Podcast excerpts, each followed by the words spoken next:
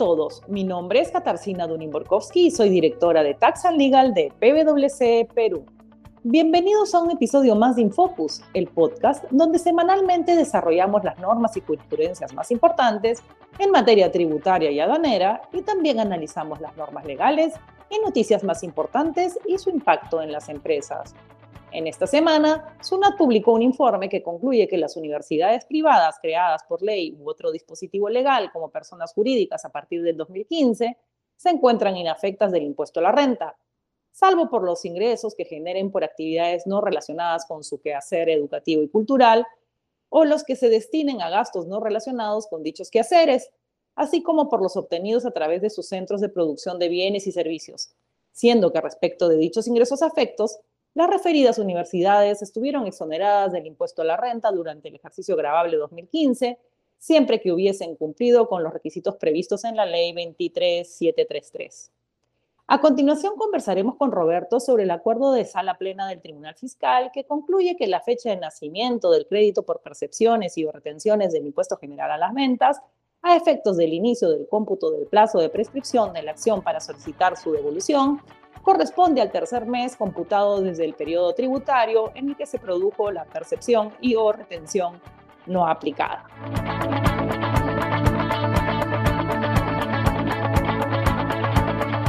¿Cómo están, estimados oyentes? Nos encontramos hoy día en un nuevo episodio de nuestro podcast Infocus. Como siempre, en esta oportunidad vamos a conversar con Kitty, Katarzyna Benin-Borkowski, eh, sobre un tema reciente, esto es el acuerdo de sala plena vinculado con retenciones y percepciones del IGB.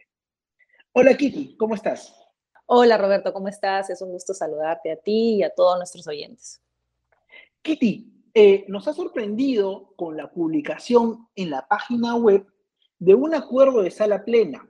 Es decir, tenemos ya el criterio establecido por los vocales del Tribunal Fiscal más no aún la eh, jurisprudencia de observancia obligatoria, sin perjuicio de lo cual este criterio ya es vinculante para todas las salas del tribunal y para la administración tributaria, ¿no es cierto? Eh, Correcto. El tema, que se ha, el tema que se ha ilucidado es cuál es la fecha en que nace el crédito por percepciones y retenciones del IGB para iniciar el cómputo del plazo de prescripción para pedir su devolución.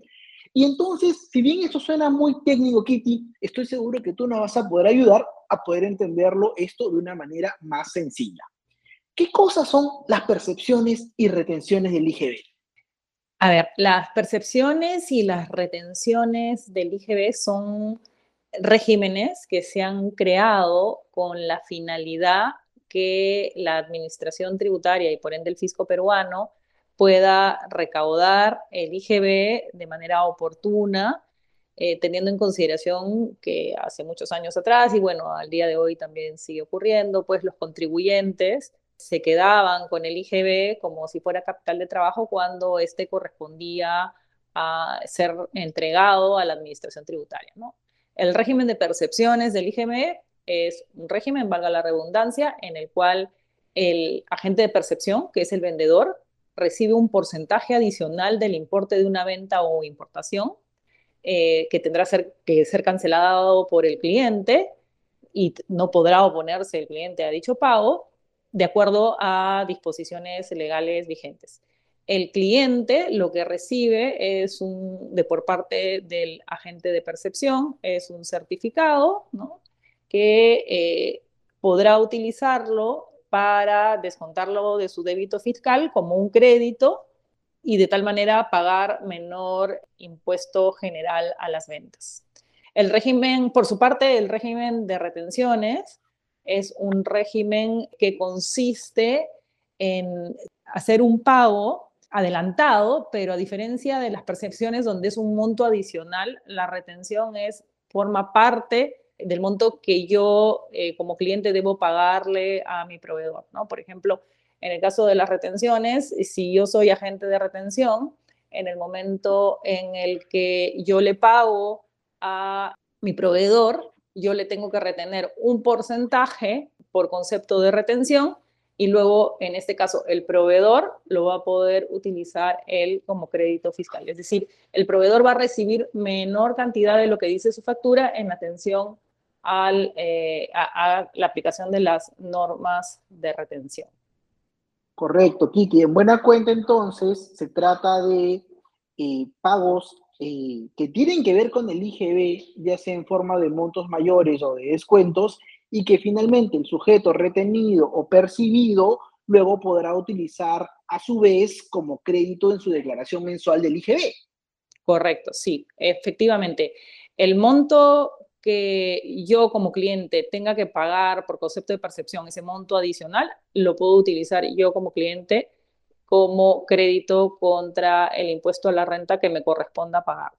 Ese es en el caso de las percepciones. Y en el caso de las retenciones, el monto que eh, mi cliente me retenga, eh, yo lo puedo utilizar, yo como proveedor lo puedo utilizar como eh, crédito contra el IGB. Ahora bien, en este caso del tribunal, digamos, lo que se ha llevado a discusión son posiciones antagónicas respecto a lo siguiente, ¿no es cierto? O sea, yo como contribuyente, como tú nos estás aclarando, tengo el derecho a aplicar estos eh, importes percibidos o retenidos como crédito. Pero según la normativa de estos regímenes de pago anticipado del IGB, si yo tengo eh, una suma acumulada de retenciones o percepciones y que por mi situación en particular no logro recuperar en ese sistema de acreditaciones mensuales, tengo derecho también a pedir que se me devuelva. Correcto. ¿Eso es así, Kitty? Efectivamente, si tú como eh, contribuyente, ya sea tengas eh, percepciones o retenciones que no has podido aplicar contra tu débito de IGB, pues eh, a los tres meses tienes derecho a solicitar su devolución. Ok, ok. Y entonces, ya entrando en el campo de discusión de este precedente, o perdón, mejor dicho, aún de este acuerdo, el tema radica en establecer eh, cuánto tiempo tiene el contribuyente para pedir la devolución de este saldo no aplicado. Y aquí habían eh, posiciones que señalaban una fecha y otra posición que más bien tenía eh, en mente que el cómputo se iniciaba en un momento distinto. ¿Puedes contarnos más o menos dónde se encontraban eh, estos momentos en el tiempo de acuerdo a la administración y de acuerdo al contribuyente? Correcto, sí. A ver, primero empezar que el Código Tributario establece que el plazo para solicitar la devolución es de cuatro años contados a partir del primero de enero del año siguiente en que ocurra el nacimiento de, eh, del crédito, ¿no? Entonces, eh, la discusión que se daba era en atención a contribuyentes que por X y motivos no habían solicitado pues la devolución de sus retenciones o sus percepciones no aplicadas, no solamente en tres años, eh, no solamente en tres meses, sino en eh, pasados los cuatro años, ¿no? Entonces, o estando muy cerca a los cuatro años. Entonces, la, discusión no era respecto del plazo de cuatro años, porque ese está claramente definido en el Código Tributario, sino desde cuándo se contaba, todos sabíamos que se contaba desde el primero de enero, pero desde cuándo, a qué primero de enero se eh, correspondía en función a cuándo se cumplía la condición. Y habían tres posiciones, ¿no? Y habían posiciones discrepantes en el mismo Tribunal Fiscal y es por eso que este tema se ha llevado a un acuerdo de sala plena que, como bien dices, todavía no se ha publicado la jurisprudencia de observación obligatoria, estará muy pronto a publicarse, pero eh, bueno, en, esta, en este acuerdo de sala plena ya publicado eh, se señalan cuáles eran las posiciones que se venían discutiendo en el medio y algunas de las cuales habían sido adoptadas por algunas resoluciones. ¿no? La primera posición eh, sostiene ¿no? que la fecha de nacimiento del crédito por devolución de percepciones y retenciones del IGB, ¿no? a efectos de contar este plazo de cuatro años, que ya les dije que empieza a contar a partir del primero de enero del año siguiente de cumplida la condición, corresponde al tercer mes computado desde el periodo tributario en el que el saldo acumulado no es ni aplicado ni incrementado. Entonces, eh, aquí, una vez que tú tenías tus percepciones o retenciones por más de tres meses en los cuales no venías aplicándolo o eh, este no se incrementaba, ahí nacía el derecho al crédito. Esa era la primera posición, que por decirlo así era la más favorable para los contribuyentes. Luego teníamos una segunda propuesta, ¿no? que te decía que la fecha de nacimiento del crédito se computaba, ¿no es cierto?, a partir del periodo tributario en el que se efectuó la percepción y o retención no aplicada. ¿no? Es decir, yo pago este mes la percepción, eh, este mes, bueno, recibo, imagínense, recibo mi certificado de percepción o de retención, lo declaro y a partir de ese mes eh, yo y me iba hasta el primero de enero del año siguiente y ahí contaba mis cuatro años que era la posición eh, más desfavorable para el contribuyente. Y después tenemos la tercera posición, que es la que ha sido adoptada por el Tribunal Fiscal de manera mayoritaria, ¿no? que sostiene que la fecha de nacimiento del crédito por percepciones y retenciones del IGB, a efectos del inicio del cómputo del plazo de prescripción de la acción para solicitar su devolución, corresponde al tercer mes computado desde el periodo tributario en el que se produjo la percepción y o retención no aplicada.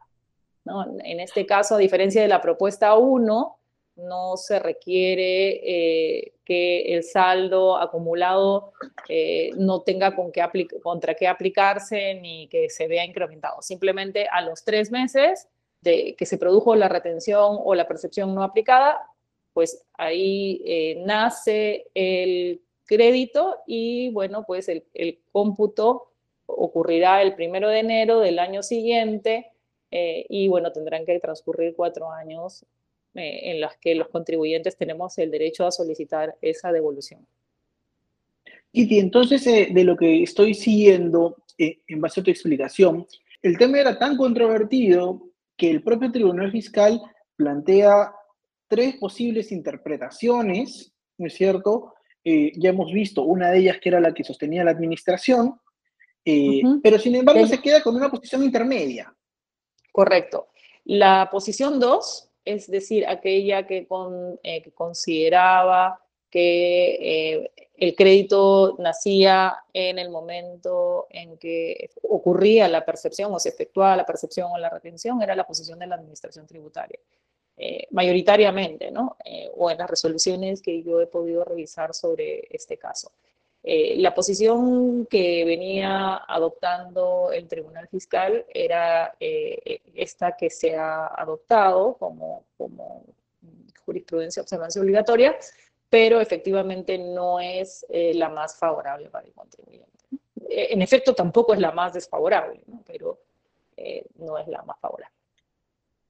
Bueno, pero sin duda, ante las distintas posiciones que, el propio Tribunal Fiscal tenía, es sumamente saludable que se haya llevado este, este tema, primero, a, votación de sala plena, y segundo, como, en todo, como en todo tema eh, de interpretación de normas, algunos podrán estar de acuerdo, otros no, tenemos finalmente una posición del tribunal, algo de certeza respecto a un tema que es relevante, porque finalmente eh, lo que tenemos acá es ya, ahora sí, eh, un criterio para poder iniciar el cómputo de este plazo legal de cuatro años, que como tú bien dices, nunca estuvo en discusión, sino lo que estuvo, digamos, en controversia fue a partir de cuándo empieza a contar este plazo, ¿no es cierto? Correcto, sí. En efecto, yo también saludo la posición de llevar este tema a la plena. Creo que evidentemente habían eh, posiciones discrepantes, efectivamente había reiterancia en este problema, o sea, porque los contribuyentes, como te digo, eh, por alguna X, Y motivo no estaban solicitando la devolución inmediatamente, pues claro, y acá estamos discutiendo un tema muy relevante, ¿no? Que es hasta cuándo tengo derecho a solicitar la devolución, porque sabemos que una vez prescrita el derecho a solicitar la devolución, pues el Estado peruano no nos va a devolver eh, ese pago por más que nos corresponda, ¿no? Es de la misma manera, opera de la misma manera si la acción para determinar o la acción para cobrar, que en este caso eh, es de parte de la administración tributaria, si prescribe, tampoco nos pueden ni cobrar ni determinar un impuesto, ¿no? De la misma manera, o sea, es un tema bien relevante. Y bueno, creo que eh, estos eran, digamos, los, los temas que, me surgían a mí luego de revisar eh, esta, esta acta, ¿no es cierto?, que ya se hizo pública sobre las posiciones y, te agradezco, Kitty, por, por haberme explicado así súper, súper eh, sencillo todo este tema de las retenciones, percepciones e inicio del cómputo del plazo de prescripción para solicitar su devolución. Gracias a ti, Roberto, y nada, nos vemos la próxima semana. Así es. Muy buenas tardes a todos nuestros oyentes.